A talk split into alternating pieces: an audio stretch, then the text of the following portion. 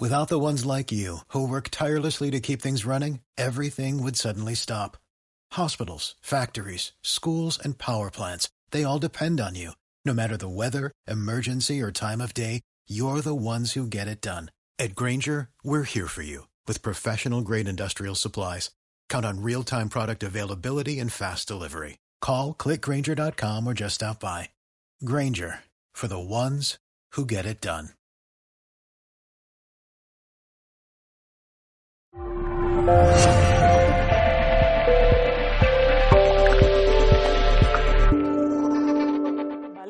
Lo primero me voy, a, me voy a presentar, por si hay algunas y algunos de vosotros que no, no me conocéis. Yo soy Ania Bisau, tengo 35 años y facilito encuentros, ahora ya lo sabéis, y eh, también anteriormente facilité talleres, todo ello para tímidos.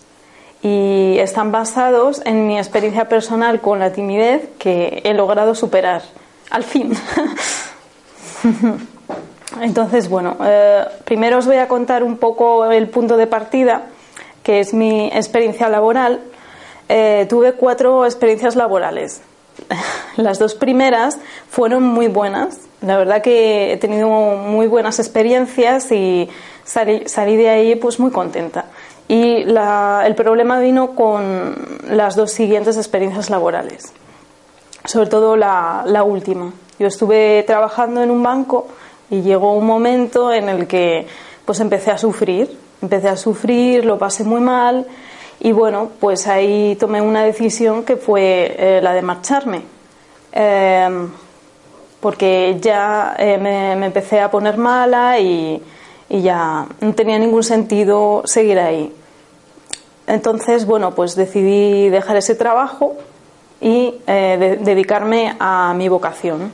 No tenía, la verdad es que no tenía ni idea ¿no? de, lo que, de lo que iba a hacer, pero dije, mira, yo ahí ya no puedo estar. Entonces, bueno, empezó una nueva vida para mí, claro que sí. Y pues eso, eso por un lado, ¿no? Um, yo me había, vamos, eh, me había propuesto a mí misma que yo ya nunca jamás iba a volver a trabajar para ninguna empresa, ya había tenido suficiente y que realmente pues iba a buscar la manera de trabajar por mi cuenta. Y bueno, pues eh, poco a poco pues fui descubriendo, descubriéndome a mí misma, haciendo talleres de crecimiento personal y hasta hace poco, hace dos años, que llegó en mi vida la terapia Gestalt. No, la verdad es que no tenía ni idea de lo que era la terapia Gestalt hasta que empecé. Y llevo, llevo dos años en la terapia Gestalt y me está aportando muchas cosas buenas, como por ejemplo conectar con mis verdaderas necesidades y, entre otras cosas, hacer un poco lo que me dé la gana. Es, esa es una de, las cosas que, que, es muy, muy positiva, ¿no? Y por otro lado, pues al mismo tiempo que descubrí la Gestalt, pues empecé con un voluntariado en escucha activa en el centro de escucha de Vallecas y allí lo que aplican es el counseling. Entonces, tanto la terapia gestalt como el counseling es, una, son ramas de eh, la psicología humanista. Y lo que eh, el objetivo que pretenden es humanizar tanto al, terap al terapeuta como al paciente. Y uh, esta faceta mía me conecta con, mucho con mi humanidad y con las ganas que tengo de ayudar a otras personas. ¿Vale? Entonces eso, eso por, por otro lado. Y ahora pues os voy a contar un poco eh, qué relación he tenido yo con la timidez. Os voy a contar mi historia. Entonces es una larga historia y empieza desde, desde que yo era pequeña. Pues eh, de pequeña era una niña muy callada, era sensible, mmm, tenía pocos amigos, tenía pues a lo mejor unos cuatro amigos, ¿no? Y a medida que iba creciendo pues iba teniendo menos amigos. Y luego pues también dedicaba tiempo a, a jugar por mi cuenta. Entonces eh, es, esos son los rasgos digamos que, que yo tenía uh, desde pequeñita. También, por otro lado, me costaba mucho mantener amigos, porque en el colegio cada año íbamos cambiando de compañeros, íbamos cambiando de profesores. Entonces, claro, cuando yo me iba haciendo amigos, resulta que al año siguiente empezaba otra vez de cero y era difícil luego ya mantener el contacto con, con ellos. Y otra, otra característica mía es que tenía miedo escénico. Y eso se repetía año tras año, porque bueno, yo estaba apuntada a ballet y cada año hacíamos un festival de danza. Eh, llevé cinco años haciéndolo, cinco o seis años, ahora no recuerdo, y lo pasaba fatal. O sea, es que mm, para mí era de las veces que lo pasaba mal de verdad. Y por otro lado, tocaba la guitarra. Entonces eso por un lado me ayudó un poco para eh, la época que, o las épocas que yo estaba peor emocionalmente, pero por otro lado también hacíamos festivales. Vamos, que la profesora eh, no pensaba en que yo no hiciera ese festival, a pesar de que yo le suplicaba, por favor, mm, no. Pues nada, pues lo hacía. Ah, entonces, bueno, eh, más adelante conocí los karaokes y eso ya me iba un poco más, ¿no?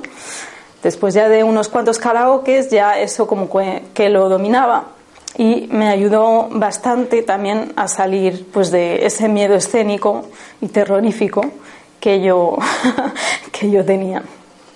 Y bueno, y ahora pues me siento capaz de hablar frente a 10 personas, pues que prácticamente sois, y también eh, 100 personas, no tengo ningún problema. Alguna vez me, me habrá pasado pues de bloquearme, pero me, me, siento cómoda a día de hoy, me siento cómoda.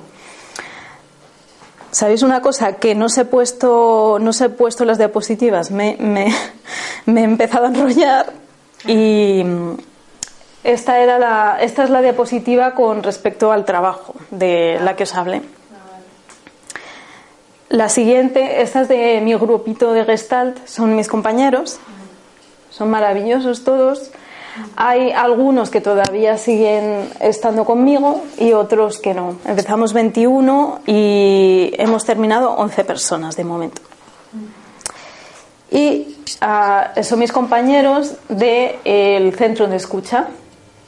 Buen rollo, ¿no? Que, que tenemos y esta soy yo con unos cinco años. Creo que mi cara lo dice todo, ¿no?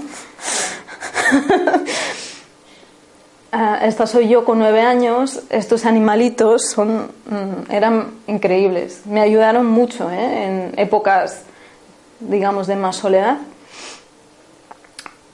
Y esta soy yo, como no, tocando la guitarra. Creo que fue de los, de los conciertos, por así decirlo, que más satisfecha salí. Que hasta mi profesora me dijo, qué bien lo has hecho. Y yo pensé, bueno, vale. Eh, hasta su marido dice, oye, que has hecho un buen trabajo. Es perfecto. Y esta, continuamos aquí. Esta es la foto eh, de mis compañeras del, del, colegio. Fue el último año que yo, me, que yo estuve en el colegio y es el último recuerdo que yo tengo. Entonces ahora os voy a hablar un poco de la adolescencia, ¿no? Pues bueno, mi adolescencia yo la viví, eh, yo la viví de forma muy dura, eh, porque las circunstancias que llegué yo a vivir en casa, más las, mm, las que vivía en el colegio, pues me hicieron un poco uh, darme cuenta de que yo estaba, yo no me sentía bien conmigo misma más eh, unos complejos que tenía ya desde los 10 años, pues bueno, pues se me vino todo mi mundo abajo y llegué a tocar fondo. Y bueno, pues eh, al final, hasta que ya eh, se me, me, propusieron la posibilidad de cambiar de colegio y de cambiar también de ciudad. Entonces, claro, yo vivía en Madrid en el y iba a un colegio y ahora pues me cambié de Madrid a Colmenarejo, un pueblo de 3.000 habitantes por aquel entonces. Y gracias a eso la verdad que me dio un respiro, me dio un respiro y ya empecé a coger un poco de confianza en mí misma que no la tenía para nada desde pequeñita. Tenía la autoestima muy baja. bueno, eh, entre otras cosas en la adolescencia, pues eh, no me sentía cómoda con, con, la gente del colegio. Entonces yo, bajo ningún concepto, quería eh, quedar con gente del colegio o gente de mi edad. Entonces, mm, para mí era más fácil quedar con gente muchísimo más mayor que yo, como podían ser los amigos de, de mi madre, y eso es lo que hacía. Y me sentía bien porque no me sentía rechazada, no me sentía juzgada. Sentía que pues teníamos buena conexión. Hola. Bienvenido, Víctor. Y pues esa era una de las soluciones que yo, yo me planteaba. Eh, también pasaba mucho tiempo sola, ¿no? Incluso mi madre se llegó a plantear algunas cosas. Hija, dice, si no tienes apenas eh, amigos, claro, yo eh, me iba a Colmenarejo y entre la guitarra y otras clases de actividades, pues no salía, no salía de, ahí, y no salía de mi casa. Entonces dijo, hija mía, no sé, te amigas nuevas. Entonces habló con, con, unas chicas que estaban, viven, bueno, iban los fines de semana a Colmenarejo y les dijo que yo podía ir con ellas. Entonces, bueno, estuvimos un tiempo juntas y demás y luego ya pues dejé de ir, pero bueno, ¿por qué no? Entonces ya me iba un poco abriendo, ¿no? Bueno, y otra cosa, uy, y otra cosa que no se me daba muy bien eran los grupos. La verdad es que nunca, bueno, pues ya os comenté que desde pequeñita a lo mejor tenía un grupo de cuatro personas ahí, vale bien. Luego en la adolescencia, pues bueno, tuve algún rifirrafe un par de veces por lo menos, con, una, con, con unas compañeras del cole, de la clase en concreto. Y en la universidad volví a tener otro rifirrafe con el grupo de chicos y chicas con el que yo salía. Y bueno, claro, yo, en yo la verdad que he sido muy drástica, ¿no? Cuando he visto que una cosa no, no, no me iba bien, pues ya se acabó, fuera. ¿Me entendéis, no? Lo que quiero decir. Bueno, pues eh, eso, eso de momento. Eh, ya mm, solo con el tiempo entendí que al final mmm, las cosas no me habían salido tan mal como yo me creía que salían. Era una cosa que eh, me, me, habían hecho pensar un poco desde fuera, ¿no? Quizás la familia, no sé, el entorno. Eh, era un poco crítico, ¿no? Conmigo y al final, haciendo cuentas, digo, mm, me salen bastante bien las cosas. He conseguido, pues, sacarme una carrera. Lo primero de todo, salir de un colegio que en donde me estaba hundiendo eh, hacer una carrera, hacer un máster, eh, salir fuera al extranjero a vivir, no sé, pues ya empecé a, a, caer en la cuenta de que, oye, pues tengo mis méritos, ¿no? Y bueno, una cosa que también me vino súper bien fue el Erasmus que hice en Bruselas. Ahí, pues claro, no tenía otra que abrirme. Yo me lo hice con, tenía 20 años. Tenía 20 años y pues fue una buena experiencia. Claro, era en otro idioma, pero no, no pasaba nada. Que fue muy buena experiencia, yo estoy contenta. ¿Estudiaste? Eh, estudié Derecho. De estudié Derecho, luego hice un máster fuera y estudié, estudié Derecho, sí. Y pues esa, esa, experiencia y otras experiencias que he tenido en el extranjero también me han ayudado pues a abrirme poco a poco. Oye, que me decía a mí mismo, oye, poco a poco, venga, que está, está bien, ¿no? Hasta donde pueda yo avanzar, pues está bastante bien. Y bueno, y a día de hoy yo no diría que soy tímida, soy introvertida. A ver, es que los tímidos, lo que, no, digo todos, pero en mi caso, pues yo llegué a, a desarrollar una introversión. Una introversión es, dediqué mucho tiempo a mí misma en compensación con lo otro que no tenía, que era salir pues con amistades, tacata. Entonces, bueno, eh, la introversión pues me ayudó a salir adelante. Pero claro, llega un momento en la vida que pues está muy bien decir, oye, venga, que yo puedo con todo, pero mmm, he echado de menos muchas veces pues el, poder compartir ¿no? con otras personas. Y a día de hoy ahora sí estoy compartiendo Esto, tengo una vida, la verdad, que, que bastante, bastante rica. He diversificado los grupos y me siento, me siento, me siento muy, muy bien. Y bueno, pues eso, eso por un lado. Eh, ahora os voy a hablar un poco. Esta es la, la foto de, del Erasmus. Este chico, ese chico del fondo, ese era mi, mi novio. Era francés. El resto eran todo italianos. Lo pasábamos muy bien. Y él fue mi primer novio. También a los 20 años le conocí en Bruselas. Y porque antes la verdad es que no, no me atrevía ni, ni acercarme a los chicos. O sea, yo me sentía tan mal conmigo misma que es que no quería saber nada de ellos, no sabía ni cómo, cómo abordarlos, me daba mucha vergüenza. Mm, y bueno, pues a los 20 años conocí a, a, este, a este hombre y me fue bastante bien. Entonces, bueno, vamos a seguir un poco, ¿sí? ¿Va bien?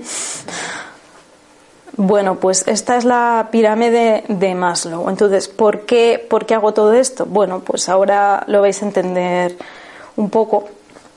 Pues esta pirámide de Maslow lo que, lo que hace es señalarnos cuáles son eh, las, nuestras necesidades más importantes. ¿no? Entonces está las necesidades fisiológicas, las necesidades de seguridad, las necesidades de afiliación, las necesidades de reconocimiento y autorrealización. Entonces, ¿qué es lo que viene a decir esta, eh, esta pirámide? Pues que si no conseguimos eh, satisfacer eh, estas, estas primeras necesidades, no podemos pensar en la autorrealización. ¿Vale? Entonces son todas ellas muy importantes, ¿no? Pero Claro, podemos pensar, si no tenemos ni siquiera las fisiológicas, no podemos pensar en, ni, en la autorrealización ni nada. ¿Y esto qué es lo que me, vino a decir hace poco, sobre todo? Pues que tenía unas necesidades que eran fisiológicas que no, no tenía eh, cubiertas. Claro, a lo largo de mi vida, por lo que os he contado, eh, lo que es eh, la necesidad, las necesidades de afiliación, que lo que quieren decir eh, son necesidades sociales, ¿no? de socialización, que es al, al, fin y al cabo de aceptación y de pertenencia a un grupo. Pues esas no las tenía cubiertas. Entonces, estamos hablando de amistad, de afecto y de intimidad sexual. Y que tiene mucho que ver con las, fisiológicas. Aquí eh, tenemos el sexo. Y bueno, pues eso, eso por un lado. Eh, ¿Por qué? Porque las relaciones afectivas, eh, como son la amistad, la de pareja, la de familia, la del trabajo, son muy importantes. Eh, como, como, os he dicho, todas ellas son muy importantes para, toda, para nuestra vida y no son, no son prescindibles. Entonces, creo que es súper útil, eh, o a mí me ha venido súper útil esta, eh, esta pirámide. La verdad es que está guay.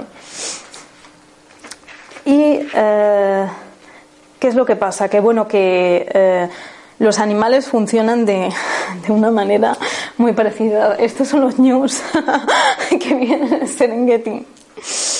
Porque de hecho ellos mm, necesitan vivir eh, conjuntamente, necesitan eh, vivir con su manada para alimentarse, para reproducirse, eh, para hacer frente a los peligros. En este caso, los news tienen que enfrentarse a los, a los, a los cocodrilos, ¿sí, no?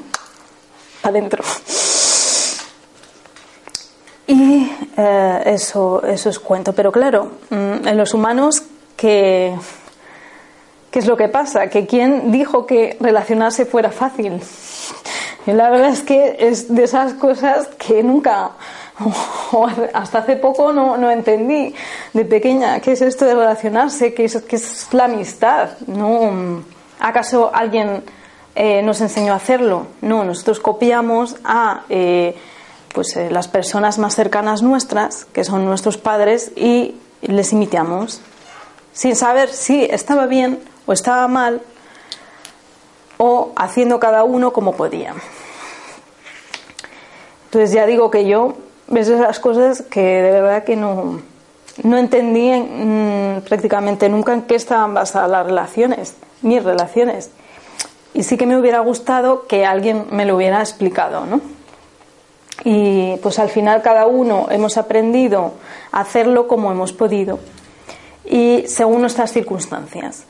Entonces, bastante hemos hecho ya con sobrevivir. Eso es algo que me gustaría eh, que, tuvierais en cuenta, igual que yo lo tengo en cuenta.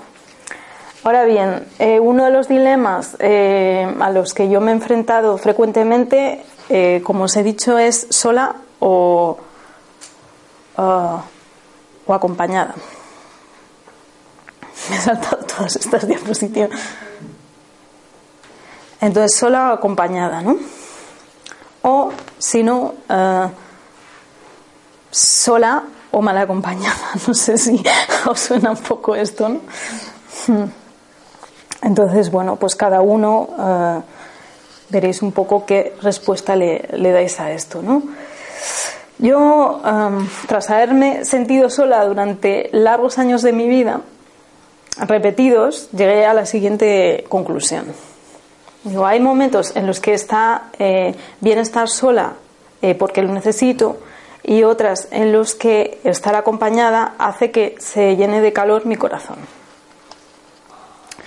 Y bueno, y por otro lado, es, eh, hay algunas cosas que entendí y que me han venido bien para las relaciones que, bueno, son muy básicas pues esta es la, conclusión ¿no? que, de la que, os hablaba, de que no son, no son excluyentes, puedes estar solo y o acompañado. Claro, nadie quiere estar mal acompañado, ¿no? Obvio. Pero bueno, ahí una cosa eh, que, tenemos que tenemos que buscar a ver con qué compañías eh, vemos que congeniamos mejor. mejor sola que mal acompañada, bueno, pues es una cosa que yo pensaba. Y sí en el amor y en la amistad, está claro que sí. Bueno, ahora pasamos ahí, perdonad que he hecho un batiburrillo aquí. Pero bueno, eh, cosas que me vinieron bien saber sobre las relaciones. La paciencia. La paciencia me, ha ayudado mucho. La paciencia primero conmigo misma y luego con, con los demás. ¿Por qué? Porque las relaciones se construyen con el tiempo. Entonces, que nadie piense que la amistad es algo de un solo día. No, necesitas un poco de tiempo ¿no? hasta que esto cuaje. Otra cosa que me ha venido bien saber, elegir sabiamente las eh, compañías. Elegir es algo muy bueno, porque yo es algo que yo no sabía, yo no pensaba que las amistades se elegían yo pensaba, bueno, pues que sería algo así como la familia, ¿no? Que es algo que te toca y, ahí está. Pero, pero no, es algo, es algo que se elige. Y eh, es verdad que es importante eh, dar espacio eh, en nuestra vida a personas que aporten cosas positivas y con las que nos sintamos a gusto que hay que tener un poco de cuidado quién metemos en nuestra vida. Otra cosa más eh, que a mí me vino bien, flexibilizar, ¿no? Yo no, no, estaba contenta hasta hace relativamente poco de mi manera de relacionarme con los demás. Entonces, quizás lo más fácil es decir, pues, eh, colocárselo en el otro, ¿no? Oye, pues no porque me va a hacer daño, ¿no? Pero yo vi que yo cambiando cosas, pues eh, me hacía sentir mucho mejor conmigo misma y que eh, a, la otra persona también le, venía bien. Entonces eso es lo que, lo que he aprendido. Y cada vez soy más y más flexible, porque creo que es importante saber que cada persona somos diferentes y mm, no ir ya con ideas preconcebidas, ¿no? Bueno, eh, entonces, eh, ¿qué más cosas? El aprendizaje continuo es importante también por esto que, os digo, ¿no? Que yo solo sé que no sé nada con respecto a las relaciones. Yo conozco eh, diferentes personas y cada persona es un mundo, cada mm, persona me puede aportar a mí algo, algo bueno y ahí está. Y cada, también cada relación que no funciona es una ocasión para aprender algo más sobre, sobre mí misma. Y esto, pues sonreír, tener una buena actitud, eh, un poco de ante, ante la vida, o al menos, no sé, yo me siento, me siento a gusto, ¿no? Así. Porque ya no solo, no solo por mí, sino también por los demás, ¿no? Que quizás atrae mucho más una persona que, que sonría o que no hace falta estar alegre todo el tiempo, ¿no? Pero un gesto así hace mucho, de verdad. Tengo comprobado. Y además sonreír relaja los músculos de la cara, reduce el estrés y eh, beneficia a ambos. Y bueno, ¿y ahora qué, no? Ahora que yo os he contado un poco mi historia, mm, son, son las 8, 8 y 10 más o menos.